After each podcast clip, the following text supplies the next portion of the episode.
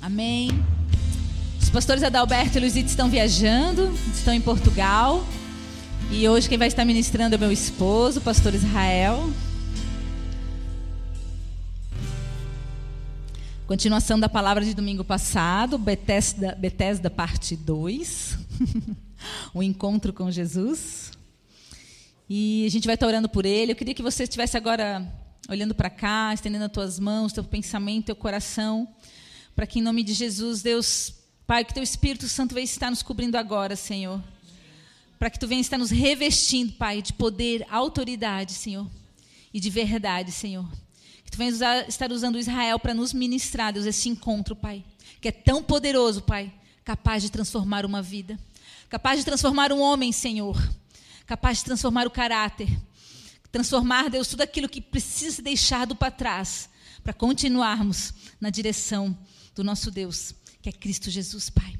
Espírito Santo de Deus, que nossos corações estejam como solos férteis, Deus, para receber dessas sementes, Deus. Amém que seja plantado para o Espírito e para a eternidade, Senhor, aonde vamos colher os frutos que o Senhor tem para nós. Pai, abençoa o pastor Israel, abençoa as nossas vidas, abençoa esse culto. Nós te louvamos, Senhor, te engrandecemos. Que tu venha ser o grande exaltado essa noite, em nome de Jesus. Amém. Amém. Boa noite. Hoje nós vamos continuar a ministração sobre Betesda. Se você não viu a primeira parte, a primeira parte está disponível no nosso canal no YouTube, se chama Bethesda Parte 1, que foi a ministração do domingo passado. Mas se você não assistiu, não tem problema, porque a gente vai recapitular algumas coisas a partir de agora. E eu convido você, então, a abrir a sua palavra no livro de João, capítulo 5.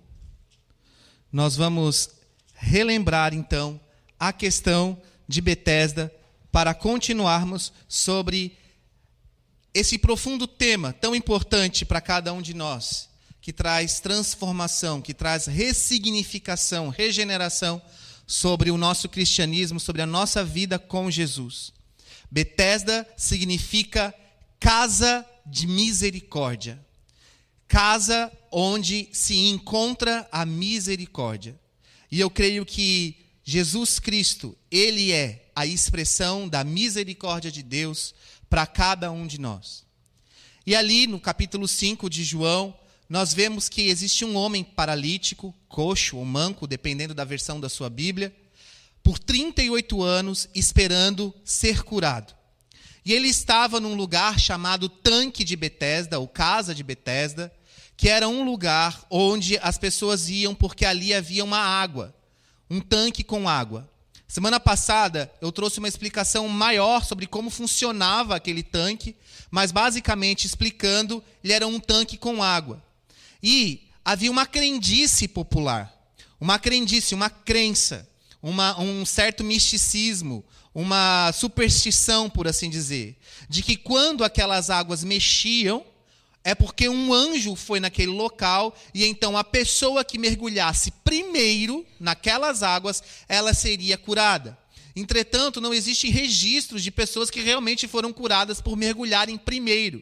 E essa questão de mergulhar primeiro é contraditório com o nome do próprio lugar, que é Casa de Misericórdia, porque a misericórdia seria concedida apenas aos mais fortes, os mais espertos, aqueles que fossem mais ágeis, que mergulhavam quando tinham a oportunidade. E os outros que ficavam para trás não receberiam dessa misericórdia.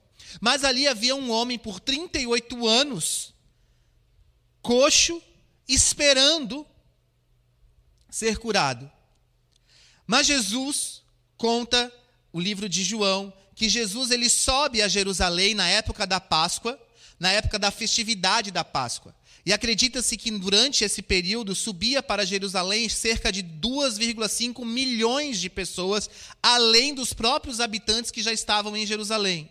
Era uma confusão, era um grande carnaval, era muita gente subindo no templo e um dos acessos ao templo era a porta das ovelhas. E quem andava, entrava pela porta das ovelhas, dava de cara então com o tanque de Betesda. Então dá para imaginar a grande confusão e as milhares de pessoas que estavam ali naquele lugar. Mas Jesus entra e tem milhões de pessoas enfermas. Ele vai diante daquele homem e pergunta: Você quer ser curado? E a resposta daquele homem imediatamente é dar a resposta que muitas vezes nós damos. Não é nem sim nem não. São as justificativas. Não, é porque eu não consigo ser curado, porque toda vez que eu vou mergulhar, tem alguém que faça na minha frente, eu não consigo, ninguém me ajuda. O problema é o cicrano, é o fulano e tal. Mas Jesus não perguntou de quem era o problema, qual era o motivo. Jesus olhou para ele e perguntou: Você quer ser curado? E aí aquele homem então vai responder que sim, e ele imediatamente vai ser curado. E quando ele é curado, Jesus traz para ele uma ordem. Então levanta e anda, pegue a sua maca pegue a sua cama e vá embora. Só que quando ele faz isso, ele faz isso no dia de sábado. E por que, é importante ter esse relato do dia de sábado? Porque naquela época, para os judeus, até hoje, mas principalmente naquela época, o sábado era um dia sagrado. E um judeu carregar uma cama, um colchão, qualquer coisa que fosse, seria um trabalho. Ele não poderia fazer isso. Então, quando aquele homem que tinha acabado de ser curado, ele retira a sua cama daquele local, ele que era coxo por 38 anos, ele sai feliz da vida curado, ele é acusado de estar trabalhando no sábado.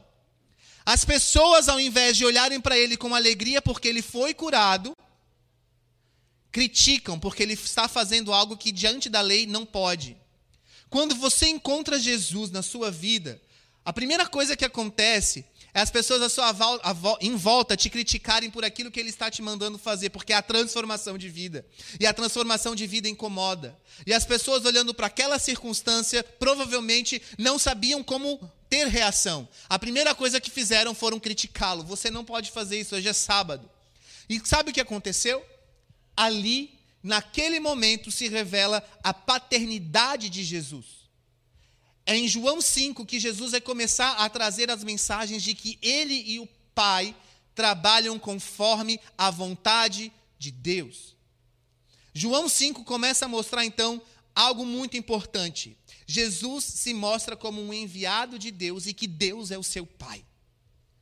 Então os fariseus, além de verem aquela circunstância toda de Jesus estar curando no sábado, estar trabalhando no sábado, ele diz algo muito pior ele se diz ser filho de Deus.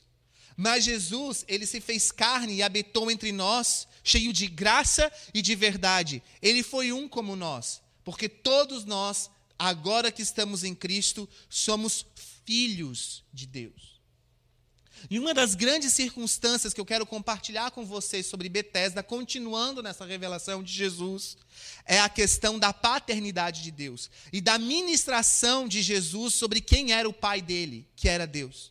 Por isso, então, eu te convido agora a abrir em João, capítulo 5, verso 19, diz assim: Então lhes falou Jesus: em verdade, em verdade vos digo que o filho nada pode fazer de si mesmo, senão somente aquilo que vir o pai fazer. Porque tudo que, o que este fizer, o filho também semelhantemente faz. Ele está querendo dizer que ele, como Cristo, não pode fazer nada além do que o seu pai, Deus, pode fazer. Em outras palavras, Jesus também está querendo nos ensinar que eu e você, nós não temos agora, o, o nós temos até o livre-arbítrio, a nossa vontade de fazer aquilo que nós queremos, mas nós devemos fazer aquilo que o Pai quer que a gente faça. E principalmente, nós devemos agir conforme o Pai agiu. Nós devemos ter misericórdia. Nós devemos ter amor. E é sobre isso que Betesda tem de profundidade. Hoje nós vamos ver a questão da cobrança e do encorajamento. Tudo isso está entrelaçado aqui em Betesda. Um grande tanque, uma passagem bíblica que traz uma revelação muito profunda. E eu sei que Deus vai trazer sobre você revelação nessa noite. Talvez essa noite você venha enxergar Jesus através da Bíblia. Você venha enxergar Jesus através da ministração da palavra. E talvez este seja, este seja o momento que você estava esperando há tanto tempo. Jesus não é religião. Jesus ele é o caminho, a verdade e a vida. Ele é muito mais que uma religião. Jesus ele é amor.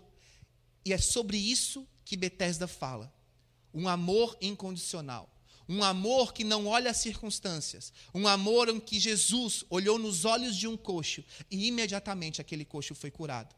Aquele coxo não precisou de mágica, ele não precisou de misticismo, ele não precisou de um anjo vindo do céu, não sei da onde, agitar uma água para então ele mergulhar e aí ser curado. Ele só precisou olhar nos olhos de Jesus.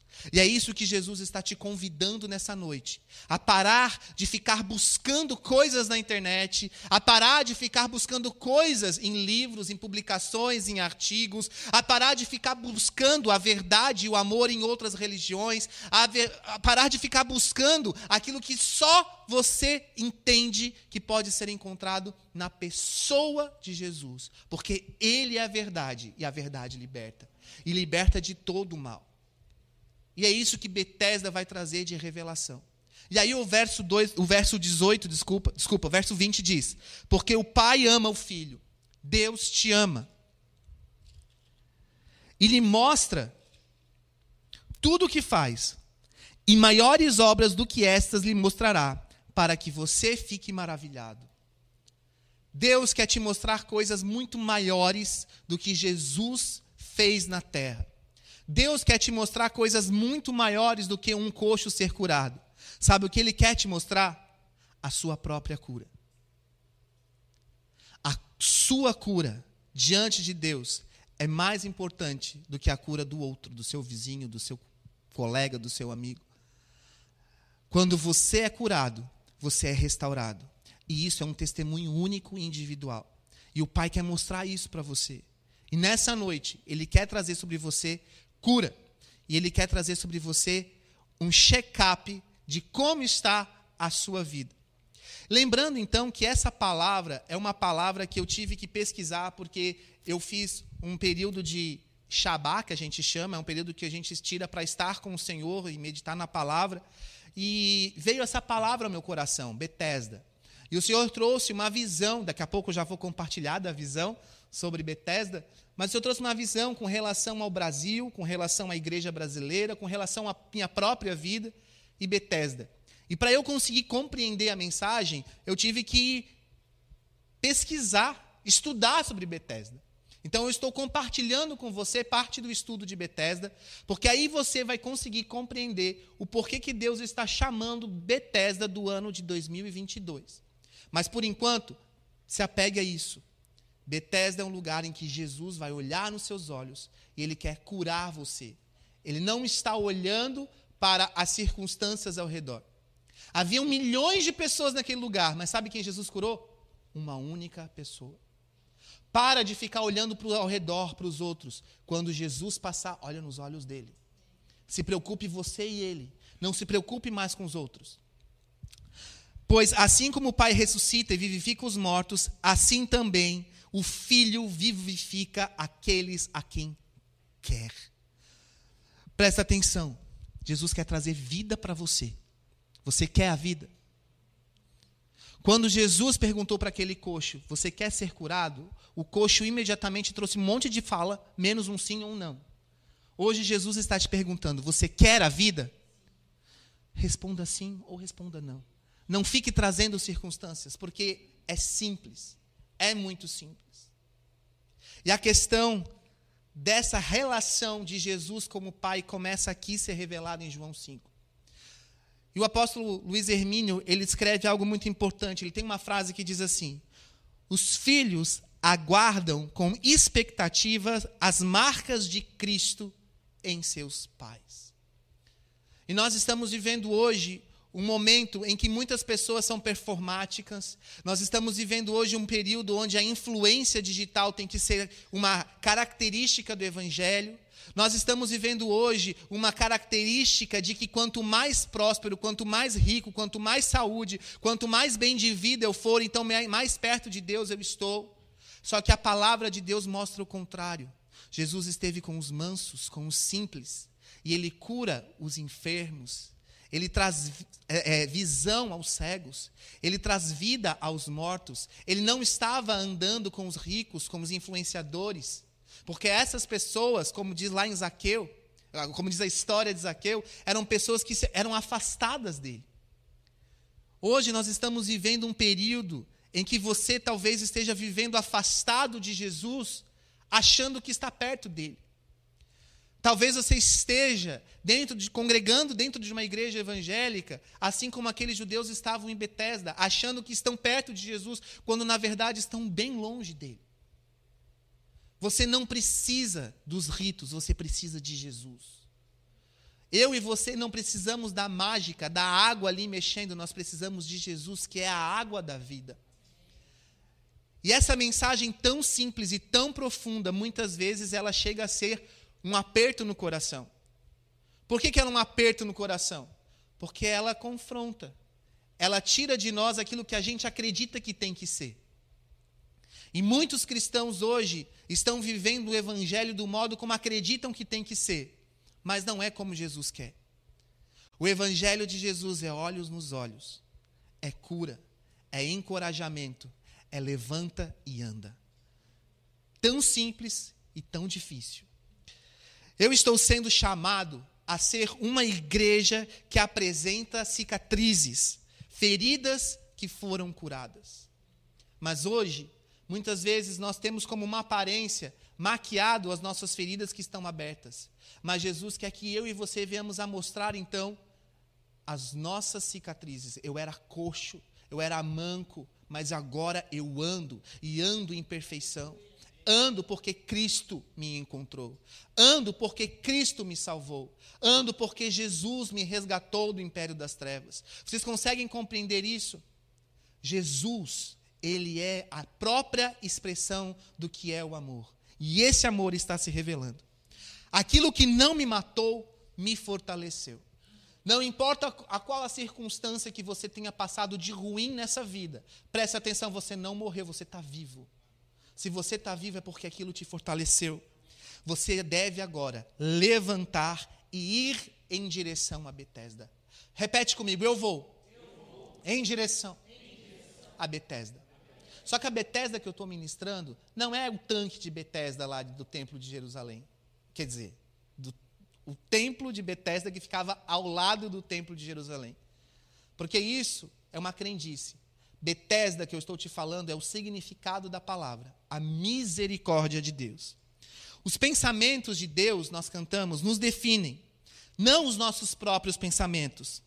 Eu não sou órfão. Você pode repetir isso comigo? Eu não sou órfão. Eu tenho um pai. E João 5 mostra quem é esse pai. É o Abba, o nosso Deus. E nós pertencemos a ele. Todos os dias nós precisamos acreditar naquilo que Deus diz que nós somos.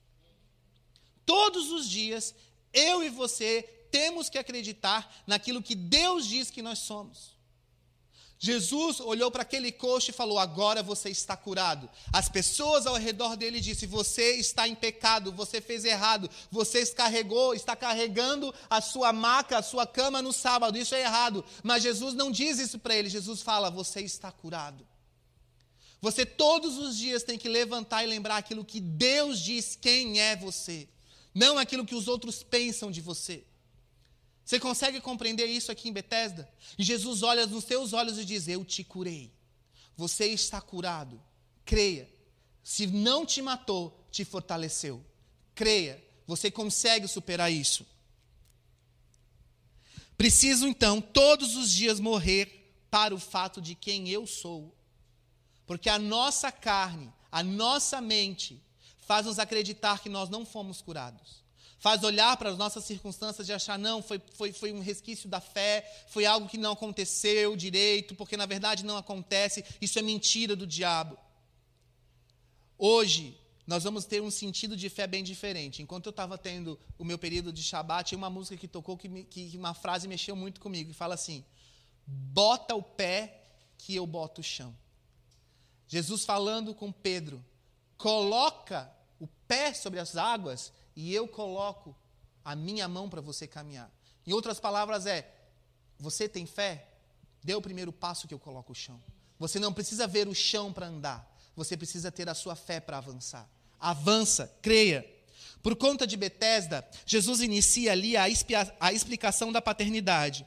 O filho nada pode fazer senão aquilo que ver o pai fazer. Ele mostra a paternidade de Deus e nós. Os cinco pilares do tanque podem representar, então, o Pentateuco, que são os cinco primeiros livros da Bíblia, conforme eu expliquei semana passada. E depois que eu fiz toda uma, uma explicação, um estudo sobre Betesda, eu tive uma visão. O Senhor me mostrou uma porta escura, e ali eu abri aquela porta. Eu estava quase indo dormir e eu, via, eu tive essa visão.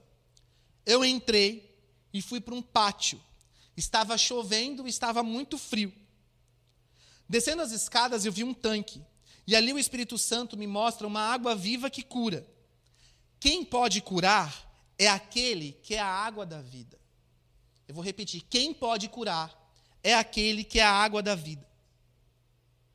Muitos esperam a mágica de um anjo agitar as águas, mas somente olhando para os olhos de Cristo, nos olhos do nosso Criador, é que vem a cura, o ressignificado original da vida. O que é preciso ser curado? Você já perguntou isso para você? Deus, o que eu preciso ser curado? Você pode estar nesse momento pensando na minha vida financeira, no meu casamento, você pode estar pensando no seu relacionamento entre pai e filho, né? É, relacionamento familiar, você pode estar pensando na sua vida profissional. Mas sabe o que realmente é a essência disso tudo e que precisa ser curado? A altivez e o orgulho. A minha altivez, a sua altivez, o meu orgulho, o seu orgulho, que são a base do meu e do seu vitimismo.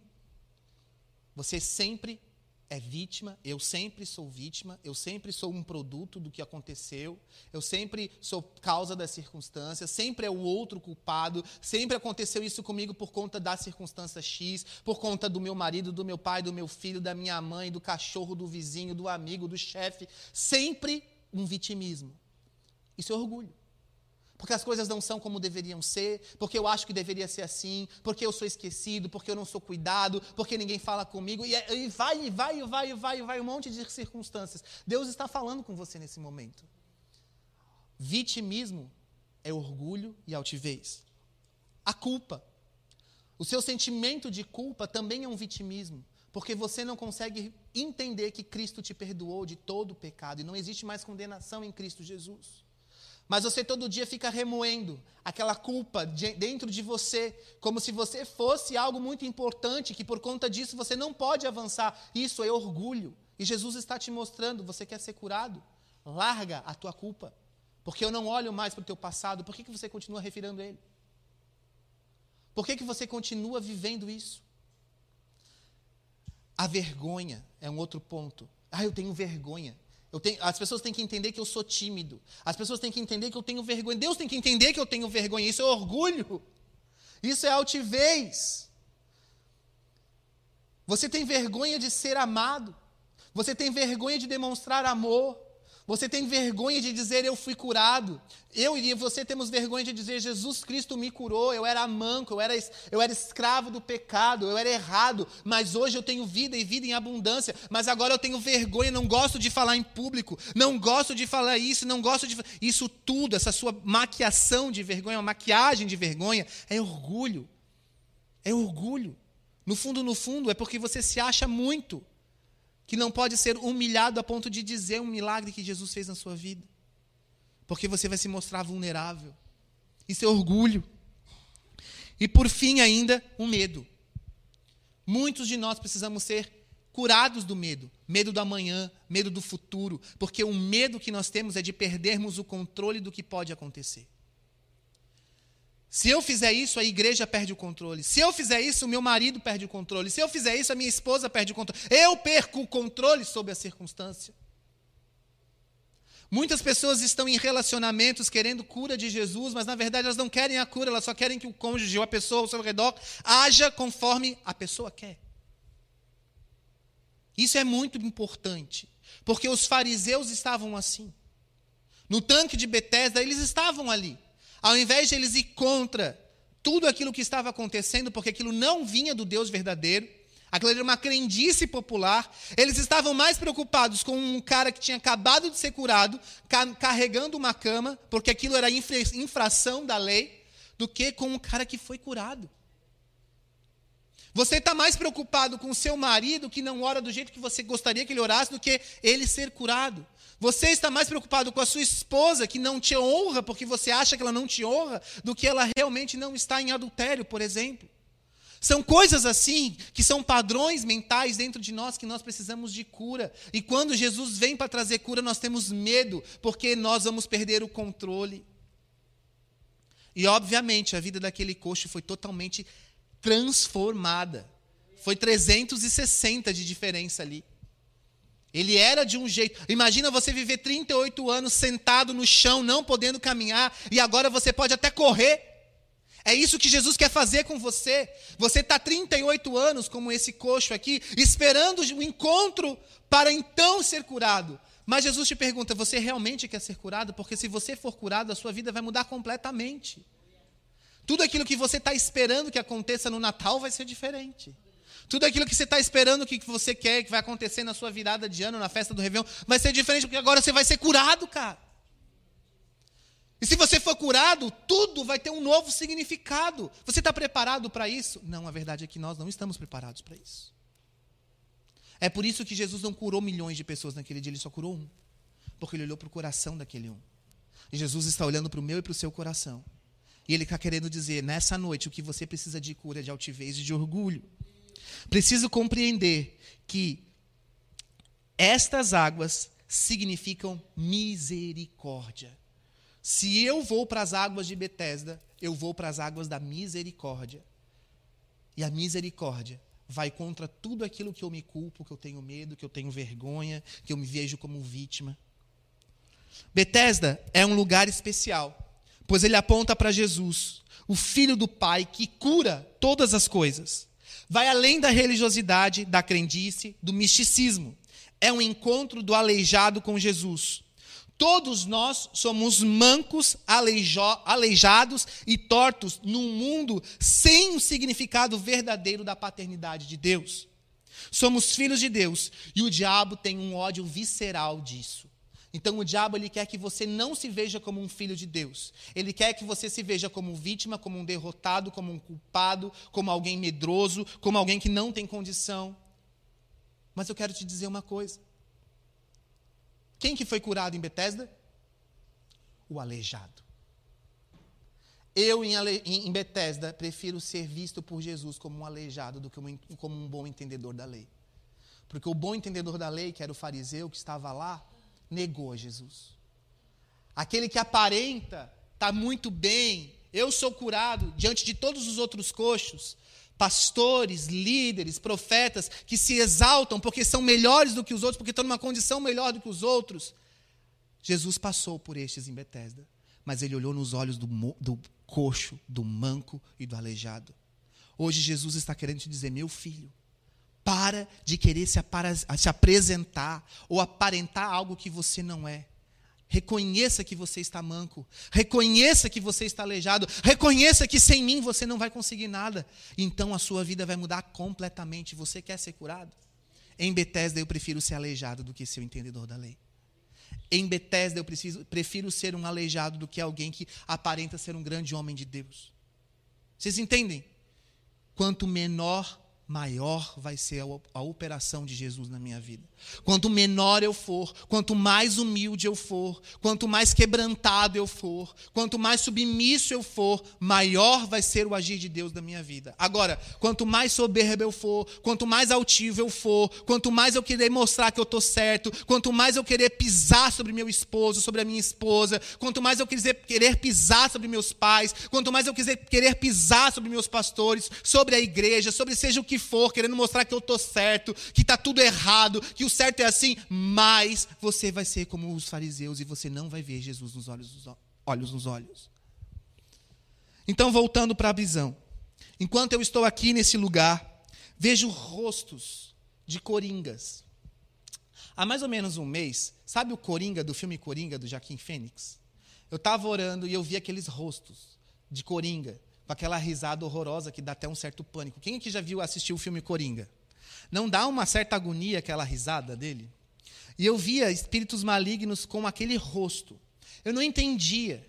E eu confesso para vocês que, de tanto eu estar tá tendo aquelas visões, eu fui até assistir o filme. O filme realmente, eu vi de novo, e o filme realmente é, é aflitivo. Né? Não vou dar spoiler do filme, mas eu, eu encorajo você a assistir esse filme. É aflitivo, mas é um filme que mostra muito de como o diabo ele vai operando na mente das pessoas. E se você olhar para aquele filme e achar que aquilo ali não tem diabo, que aquilo ali é só uma, um transtorno psicológico, preste atenção, você precisa se converter. Porque Jesus não fez nenhum ser humano para ser daquele jeito. Aquilo ali é fruto do pecado. E por conta disso, é o Senhor vai conversar comigo a partir de agora, eu vou conversar com vocês.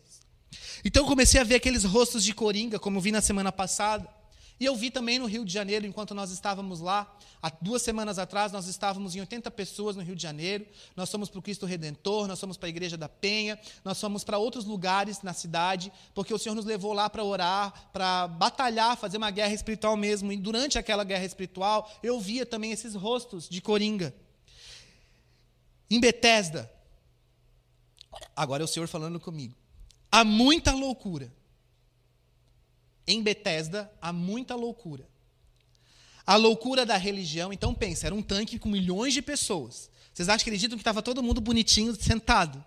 Milhões de pessoas com um tanque, vendo uma água parada, esperando a água mexer para se mergulhar para ser curado. Gente, aquilo devia ser uma confusão, devia ser uma sujeirada, devia ser uma doideira, devia ser um monte de, de, de reteté, sabe, sabe aquelas coisas assim, curandeiro, feiticeiro, gente com cristal, gente. Devia ser uma confusão aquilo. Era muita gente que estava ali porque acreditava que aquela água curava.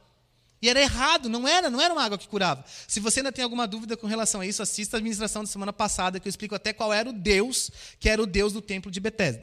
Então o Espírito Santo fala comigo assim: em Betesda há muita loucura. A loucura da religião, dos místicos, dos curandeiros, dos artefatos que podem curar, mas somente Cristo pode curar. Somente Cristo pode levantar o aleijado em perfeição. O plano original de Deus para mim e para você é perfeito. O plano original de Deus para toda a humanidade é perfeito. O plano de original de Deus para o homem é perfeito. Para o ser humano é perfeito. Mas o pecado traz a doença. O que, que traz a doença? A desobediência. O pecado. Tudo acontece no mundo do jeito que acontece hoje por conta da desobediência do primeiro homem. O pecado trouxe a doença. Então, nós precisamos compreender que o pecado não é algo que nós precisamos manter em cativeiro, pelo contrário, nós precisamos, dia após dia, ir para a verdade que liberta. A verdade liberta e transforma. Quem é a verdade? Confesse os seus pecados a Cristo. Saia dessa situação de cativeiro, saia dessa situação de prisão você não nasceu para ser preso. O propósito original de Deus para você não mudou. Mas o pecado, as circunstâncias da desobediência, as escolhas erradas é que te fizeram chegar aonde você chegou hoje, aonde você está hoje. Então, somente Cristo tem poder para curar. O plano original de Deus é perfeito, mas o pecado traz doença. Então, olho para a cruz e obtenho perdão e remissão. Em Jesus, sou convidado a levantar e andar. E este é o tempo: levanta e anda.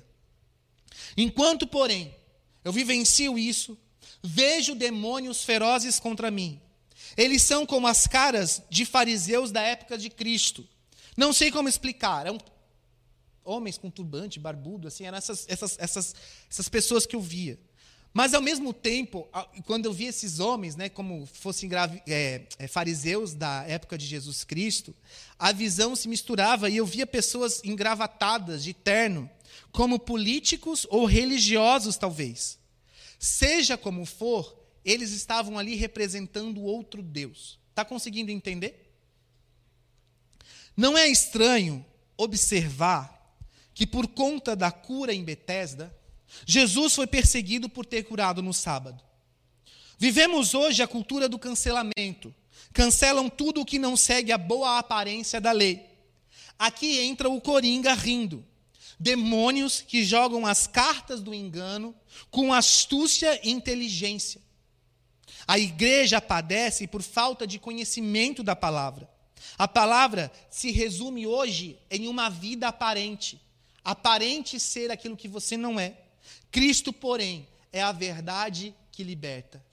Então eu tive a visão daqueles demônios já como pessoas engravatadas, como pessoas influentes, como se fosse aquele povo de Brasília caminhando de um lado para o outro, engravatado, correndo, sabe? E aqueles repórteres atrás e tal.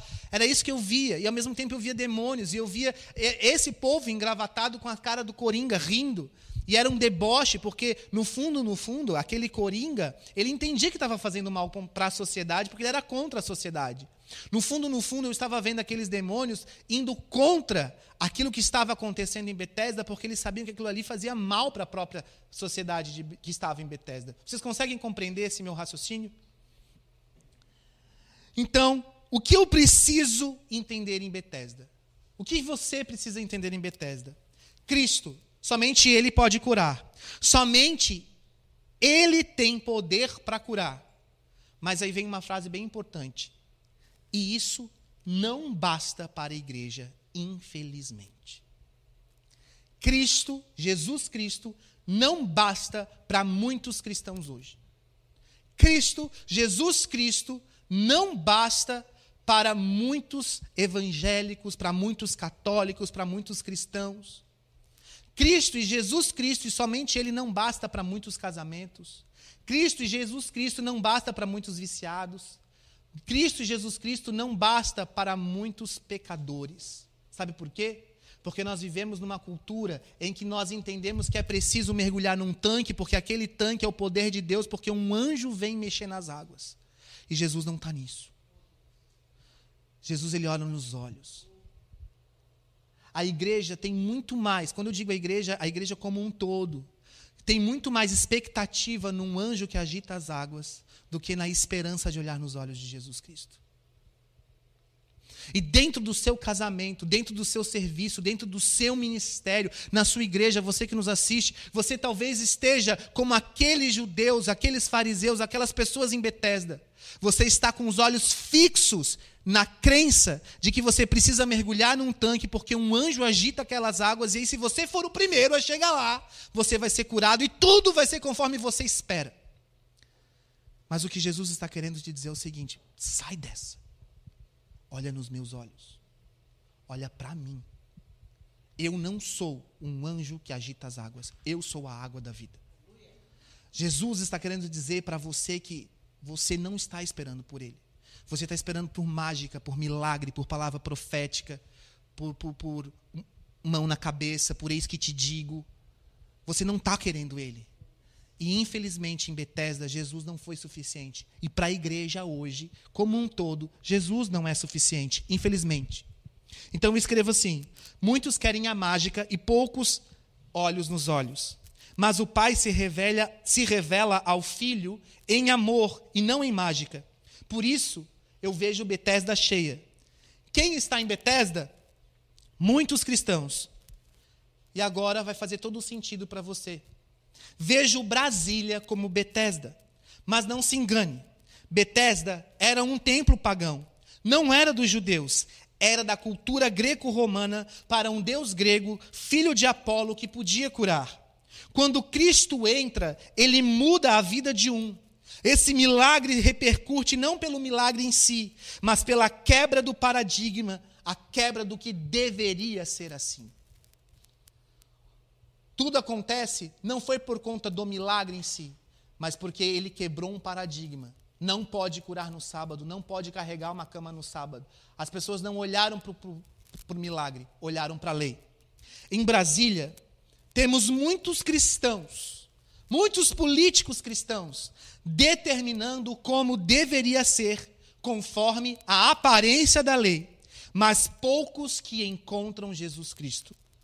Muitos querem a mágica da água viva, mas não querem a água da vida. Jesus chega em cena e diz: haja luz nessas trevas, e as trevas vêm contra ele com fúria, através dos fariseus. Não se engane, ó igreja, o presidente não é Jesus. Pastor, por que você está falando isso? Porque se Jesus está falando isso para mim, é porque existem pessoas que estão vendo na pessoa do nosso presidente a mágica de que como se ele fosse alguém que pudesse mudar alguma coisa. O presidente não é a água. O presidente não é um manco. O manco é você, sou eu, igreja brasileira, que está em Betesda, esperando o envio de um anjo para mudar tudo da noite para o dia. A sua cura vem com olhos nos olhos do Aba, com a ação de levanta e anda. O passado manco fica no passado. A avançar em fé vem em passos firmes. Lembro agora daquela frase: bota o fé, que eu boto o pé, que eu boto o chão. Passamos por muitas batalhas nesses dias. Me vejo totalmente sujo, encardido e com muitas feridas. Não me limpei depois da batalha e voltei para casa para me recuperar assim. Como eu posso permanecer assim? Eu preciso estar sem mácula e limpo. Uma frase do pastor Luiz Hermínio. Quando vivermos uma igreja gloriosa, sem mácula, sem ruga, quando virmos uma igreja amadurecida e não endurecida, um remanescente e não um resto, aquilo que sobrou, uma igreja guerreira e não uma igreja vítima, uma igreja serva e não dominadora, uma igreja viva e não simplesmente animada, uma igreja provedora e não uma igreja pedinte, que só pede, Deus me dá, me dá, me dá. Uma igreja esclarecedora e não exploradora. Então sim, teremos certeza que Jesus está voltando. Jesus está voltando, mas a igreja não está nesse cenário descrito. É preciso ainda de misericórdia para alcançar isso. Por isso, Betesda faz tanto sentido. Casa de misericórdia, encontro face a face com a água da vida que é Jesus, e após ele, nada vai ser o mesmo. Igreja, vamos nos encontrar com Jesus, e nada mais será o mesmo. Você e eu precisamos nos encontrar com Jesus. Você e eu precisamos olhar nos olhos, face a face, do nosso Criador. Você pode estar aqui hoje porque você precisa de uma bênção. Você pode estar aqui hoje assistindo essa ministração, talvez porque você precisa de cura de uma enfermidade, porque você precisa de um emprego, porque você precisa de oração ou veio pedir oração por outra pessoa. Você pode estar aqui por N motivos, mas o que Jesus está querendo falar com você é: você veio aqui por um motivo, mas eu te mostro outro motivo. Você quer a mim? Você quer olhar nos meus olhos? Você quer uma vida transformada? Você quer uma vida totalmente diferente do que você está esperando até aqui? Você quer eu no seu casamento? Você quer a mim no seu, na sua família? Tem certeza? Eu vou mudar tudo. Você está preparado para isso? Jesus, quando olhou para o manco, ele perguntou: Você quer ser curado? E o manco primeiro falou: Ah, o problema é que eu não consigo chegar, o problema é isso, o problema é aquilo. Para de ser uma pessoa que só apresenta problema para Deus. Olha nos olhos dele e diga: Senhor, eu quero você. Tem uma canção que a gente canta que é Eu só quero, só quero ver você. O que eu quero é ver você. É tão difícil, porque quando a gente vê Jesus, nós somos transformados. A nossa vida é transformada. Nós precisamos de encorajadores e não de cobradores. Jesus te encoraja, levanta e anda, ele não te cobra nada. Ele diz: vá e não pequeis mais. Ele vai dizer isso em João 5 depois para aquele aleijado. Vai e não pequeis mais. Ação. E não repúdio ou cobrança com condicionais. Isso é misericórdia. Isso é amor. É paternidade. Ele, pai, ama os seus filhos, mesmo sabendo quem eles não, que eles não serão perfeitos até o final, mas que seguirão o seu propósito até o final. Presta atenção. Deus sabe que você não é perfeito. Deus sabe que até ele voltar você não vai ser perfeito. Ninguém foi perfeito. Na Bíblia, sem Jesus, sem ser Jesus, ninguém foi perfeito. Por que você se cobra perfeição? Por que você se cobra uma, algo que Deus não está te cobrando? Você está se autocobrando isso. Jesus está querendo dizer para você: olha para mim, eu tiro de você o seu fardo, troca pelo meu que é leve e suave. O meu jugo é leve. Os apóstolos foram. Vá. É uma ação. É ação e não cobrança. Repete comigo. É ação, e não cobrança. O que, que Deus está esperando de você? Ação. O que, que Deus está cobrando de você? Nada. Ele não está te acusando. E agora eu vou falar aqui rapidinho um paralelo entre os que cobram, os cobradores, e os que encorajam, os encorajadores. Cobradores sempre se acham melhor do que os outros. Não, o fulano não tem condição. Não, ele não pode ministrar, ele não consegue. Não, ele não tem vida, ele não pode estar no altar. Não, ele não é cobrador. A pessoa se sempre, sempre se acha superior ao outro. Não, ele não pode levar uma tocha. Não, ele não pode fazer essa ação social. Não, ele não tem condição. Não, cobrador. O encorajador é aquele que acredita nas pessoas. Vai, porque Jesus em você pode todas as coisas. Você em Cristo pode tudo. Vá, faça, faça algo acontecer. Isso é o que um encorajador faz. Um cobrador tem dificuldade de observar os valores nos outros e extraí-los. Então ele fica só cobrando. Por que você não foi no culto? Por que você não fez isso? Por que não sei o quê? Quer ver? Marido, esposa, esposa e marido, né? Ao invés de um encorajar o outro, estão ali cobrando sempre um do outro, com uma lista, né? Cobrando, cobrando, cobrando. Cobradores têm dificuldade de observar valores e extraí-los. Mas os encorajadores não somente observam valores, mas trazem à existência aqueles que eram despercebidos. Além de trazer à existência os valores da pessoa, ele encoraja a trazer à existência aqueles que se passam desapercebidos. O poder de Deus se aperfeiçoa nas nossas fraquezas. Isso é o que a palavra fala. E por isso podemos suportar o dia mal. O poder de Deus se aperfeiçoa na minha fraqueza e na sua fraqueza. E por isso você pode é, suportar o dia mal as nossas feridas cicatrizadas, os pés inchados de tanto caminhar, o sangue em nossas vestes são requisitos de uma guerra, de uma vida como guerreiro, e as dores do mundo nós podemos suportar, combater o bom combate, guardar a fé. Então, se você quer ser relevante para Deus, saiba seus pés vão estar constantemente inchados. Entenda, as suas vestes geralmente vão estar manchadas de sangue. E você vai ter feridas cicatrizadas em todo o seu corpo. Sabe por quê? Porque você não está sendo uma pessoa passiva, você está agindo como um guerreiro do reino de Deus. E todo guerreiro traz consigo as marcas da guerra. Por isso, saia de uma posição de vitimismo, de culpa, de autocobrança e vá para a cruz de Jesus. Avance no seu reino, me diz o Senhor. Enquanto isso, vejo que muitos não querem a Cristo verdadeiramente, querem um anjo para agitar as águas. Atente-se, 2022 será um ano de agitação das muitas águas. Beba da água da fonte da vida, não beba da água do tanque de Betesda. Ou seja, não olhe para um determinado político ou ideologia e coloque nele ou nela a sua fé. Apegue-se a Cristo, tal qual o aleijado. Somente ele foi curado. Muitos não serão curados em 2022. E a igreja brasileira precisa entender isso.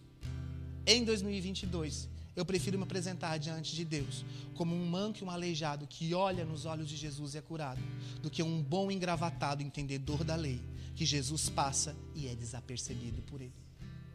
Vocês conseguem compreender essa mensagem de Betesda? Vocês conseguem compreender por que, que Brasília é como Betesda?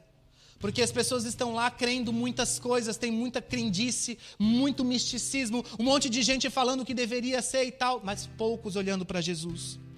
Entendo então que o bolsonarismo são as águas agitadas de Betesda por um anjo, uma crença de multidões cuja esperança está em algo sem ser concreto. Enquanto que Jesus Cristo está em Betesda perguntando para você: você quer ser curado? Há quanto tempo você está aqui esperando? Vejo o próprio presidente Bolsonaro que ele não tem parte disso, mas sim o que foi criado num imaginário em volta de si, um anjo de Betesda. Jesus é a própria misericórdia. Eu preciso ir para lá para mergulhar na fonte da água da vida. Muitos vão mergulhar somente em águas agitadas, outros, porém, vão encontrar a água da vida e serão curados. Parece complicado, mas é simples. É olhar para Jesus aqui e agora, Ele te estende as mãos e te dá força. Você encontra força nele. Ele e somente Ele te liberta. Este é o meu momento. Este é o seu momento. Este é a. Esta é a sua hora. Pastor, a hora do quê? A hora do seu casamento. A hora do seu filho. A hora da sua filha. A hora do seu marido. A hora da sua esposa. A hora que você vai encontrar com Jesus e abraçá-lo. Este é o seu momento, Brasil o momento de você sair de uma posição de manco, esperando uma cura em Betesda e olhar nos olhos do único que pode te curar. Você que está me assistindo, ou você que está aqui hoje, pode estar querendo algo muito, muito, muito, muito, muito. Quero um emprego, quero um carro, quero, quero um perdão, quero seja o que for. E você está com uma fé nisso, como, como se fosse aquilo ali que você precisasse. Mas Jesus te pergunta: você quer ser curado nessa noite? Você quer ser curado, Brasil, nessa noite? Você quer ser curado, igreja, nessa noite? Olhe para Jesus. Anseie por Jesus. Pare de querer as outras coisas. Pare de querer anjo mais que Jesus. Pare de querer as outras coisas espirituais mais que Cristo. Então, o que fazer? Mas o Senhor, mais uma vez o Senhor me diz: olhe para frente, siga em frente, levante e ande. Levante-se do seu lugar.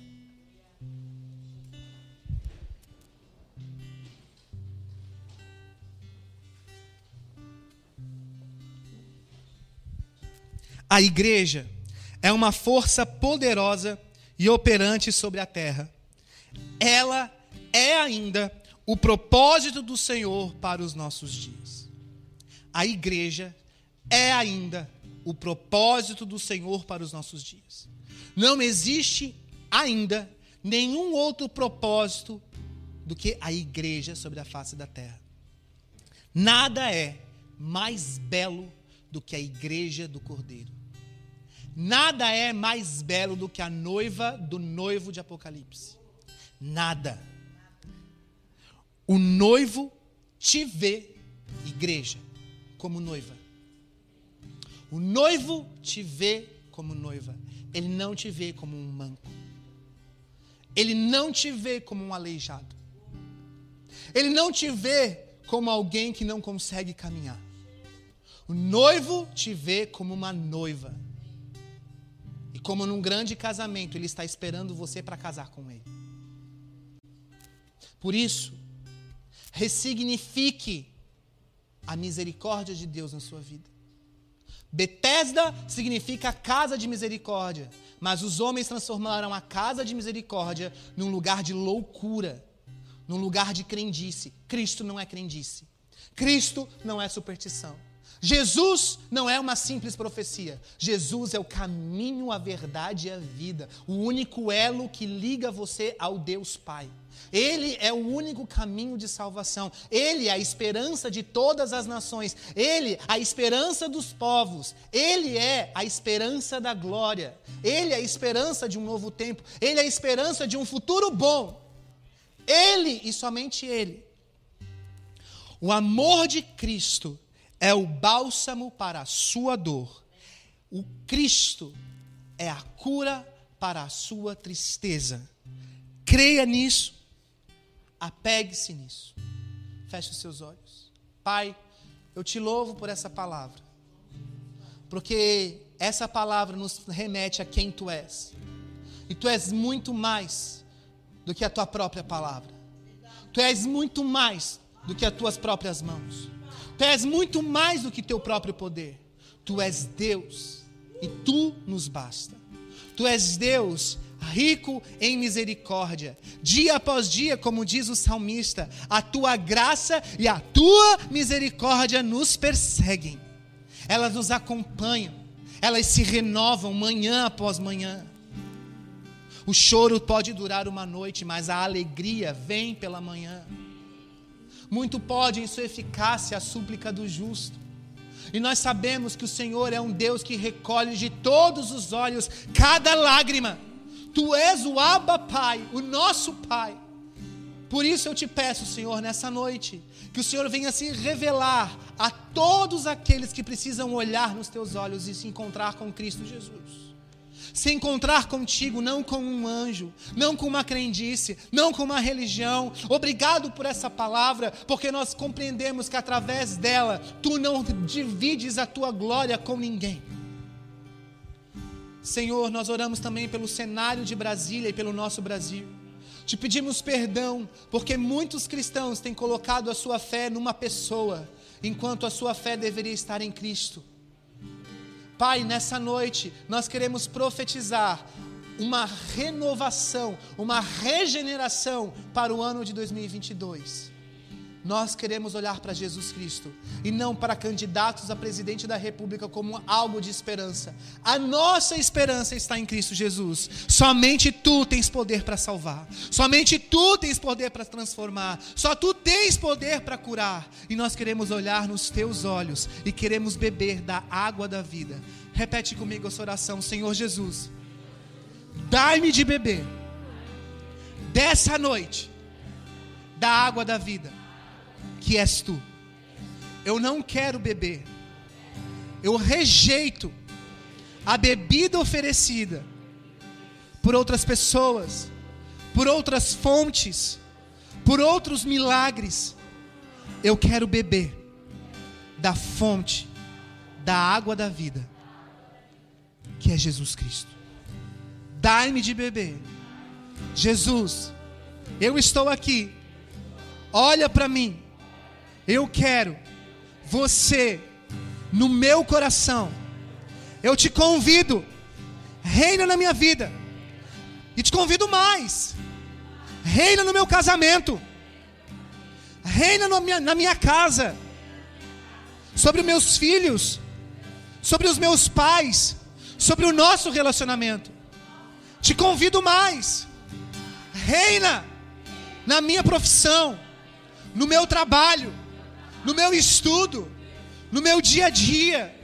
Reina, Senhor Jesus, sobre as minhas finanças, sobre o meu ministério, sobre o meu celeiro.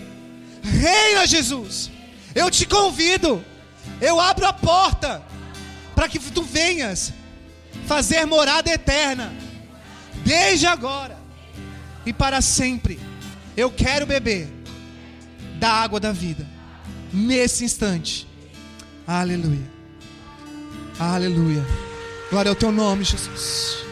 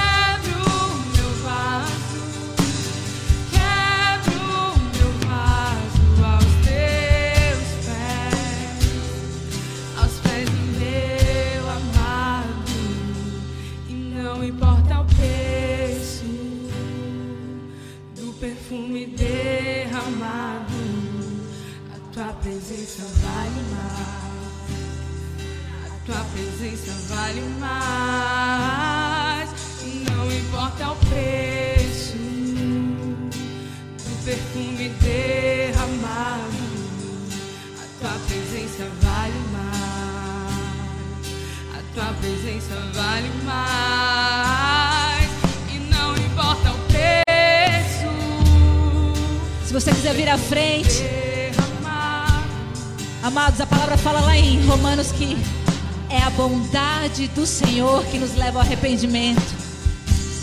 Muitos de nós acreditamos que nós precisamos fazer ou deixar de fazer algumas coisas para então ter a vida de Cristo. Amados, é o encontro com Cristo que te faz nova criatura. Nada que nós façamos sem Cristo nos melhora. Quando nós achamos que aquilo que julgamos certo ou errado transforma as nossas vidas, nós estamos tirando Cristo da obra redentora. Nós estamos dizendo que o sacrifício dele na cruz não importa. É um encontro com o amor de Cristo que te tira o pecado. É um encontro com o amor de Cristo que te faz ser filho, não mais preso à condenação do pecado. Não é mais você que está livre do pecado, mas o pecado que não consegue mais te tocar, porque Cristo está em você. E você se torna santo, porque Ele é santo. Basta um toque, basta uma presença. Amados, o amor e a bondade do Senhor é que nos leva ao arrependimento. Arrependimento é a transformação das nossas mentes. A palavra de Deus fala lá em João que para encontrar o para alcançar o reino, eu preciso nascer de novo. Nascer de novo. Ser um, uma nova Fran. Ser um novo Júnior. Ser uma, um novo Israel. Ser um novo pastor Andréia. Sermos novos. Novos. O velho fica para trás. Não porque eu melhorei, não porque eu me esforcei, não porque eu comecei a fazer tudo certo, mas porque eu encontrei Cristo e o seu amor, e Ele me libertou, Ele me libertou da mentira. Amados, vos despojeis do velho homem que se corrompe segundo as concupiscências do engano, e vos renoveis o espírito do vosso entendimento e vos revistais do novo homem, criado segundo Deus, em justiça e retidão, procedentes da verdade. Cristo é a verdade. Se revista dele, ame tanto ele a ponto de ele se vestir em você. Você se confunde com ele, amados. E não é mais você vai ter que fugir do pecado, é o pecado que vai fugir de você. Senhor Deus, Pai, nós te louvamos, Pai. Nós te exaltamos e te agradecemos, Jesus. Porque o teu amor nos transforma, o teu amor nos constrange. O teu amor olha nos nossos olhos e diz: Olha para mim, olha para mim, toma a tua cruz e vem me seguir. Esquece a religião, esquece os homens. Olha para mim, olha para mim. Oh Deus.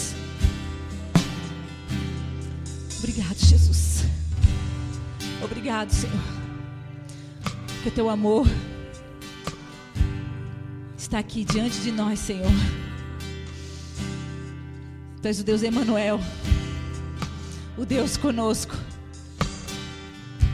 E pelo poder do Espírito Santo, nós podemos te tocar, nós podemos te conhecer. Obrigado, Jesus. Obrigado, Pai. Eu quero profetizar todo aquele que desejar verá Jesus, se levantará e andará segundo Ele. Amém. Amém. Dê uma salva de palmas ao Senhor Jesus. Dê uma salva de palmas. Louvado seja o teu santo nome, Jesus. Exaltado tu és, Senhor. Obrigado, Deus. Obrigado por essa palavra. Obrigado, Senhor, pela tua presença. Obrigado, Deus. Amém. Amém.